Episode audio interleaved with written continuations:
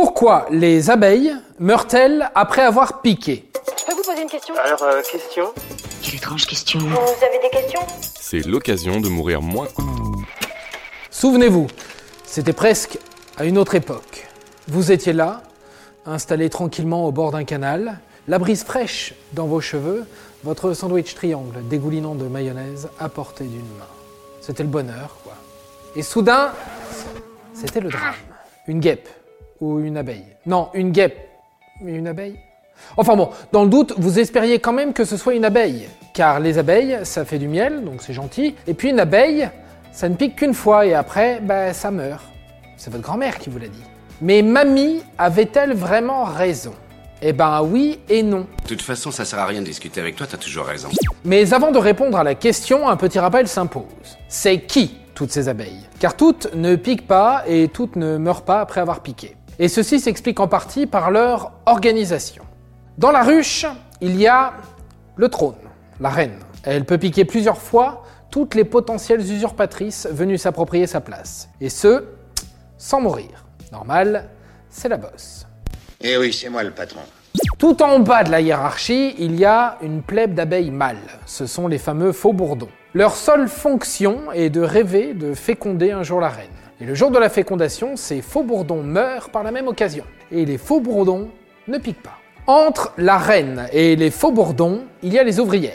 Alors là, il y a plein de rôles parmi les ouvrières. Il y a les éclaireuses qui disent où sont les bons spots de nectar de fleurs aux alentours. Il y a les nourricières qui vont abreuver les larves de bouillie de miel et de pollen. Il existe aussi des abeilles qui nettoient, qui ventilent les ruches, etc.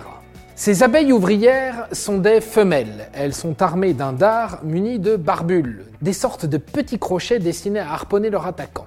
Au contact du prédateur, l'abeille relâche un petit cocktail empoisonné à base de substances chimiques, d'anti-inflammatoires, d'histamine et de phéromones. Joli cocktail. Et la mauvaise nouvelle est que lorsque des phéromones sont libérés par une abeille, ça excite et incite les autres abeilles à attaquer. Ok, revenons-en à nos histoires d'abeilles qui meurent après avoir piqué. L'ouvrière va donc piquer tout intrus qui se présente à elle mais elles ne vont pas toujours mourir. Voilà pourquoi. Si l'intrus en question est un insecte, elle enfonce son dard dans sa carapace. Elle relâche son venin, elle se retire. Easy peasy. Au final, l'abeille n'est même pas morte. C'est sans danger? Oui, vous avez confiance en moi. Si c'est un mammifère, c'est une autre histoire.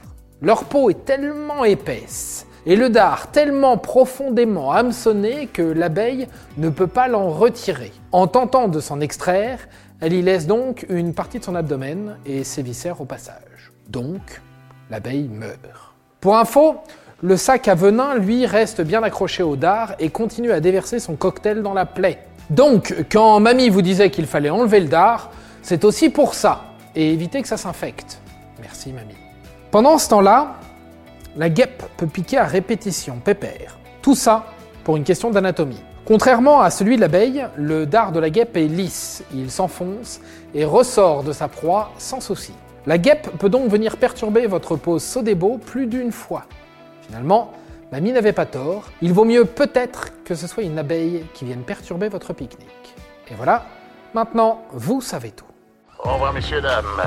C'est ça la puissance intellectuelle. Sapristi C'était un podcast de Genside. Si tu as aimé ce podcast, c'est le moment de t'abonner, de laisser une note ou un gentil commentaire. Et si tu as fait tout ça, eh bien merci, car ça nous aide beaucoup.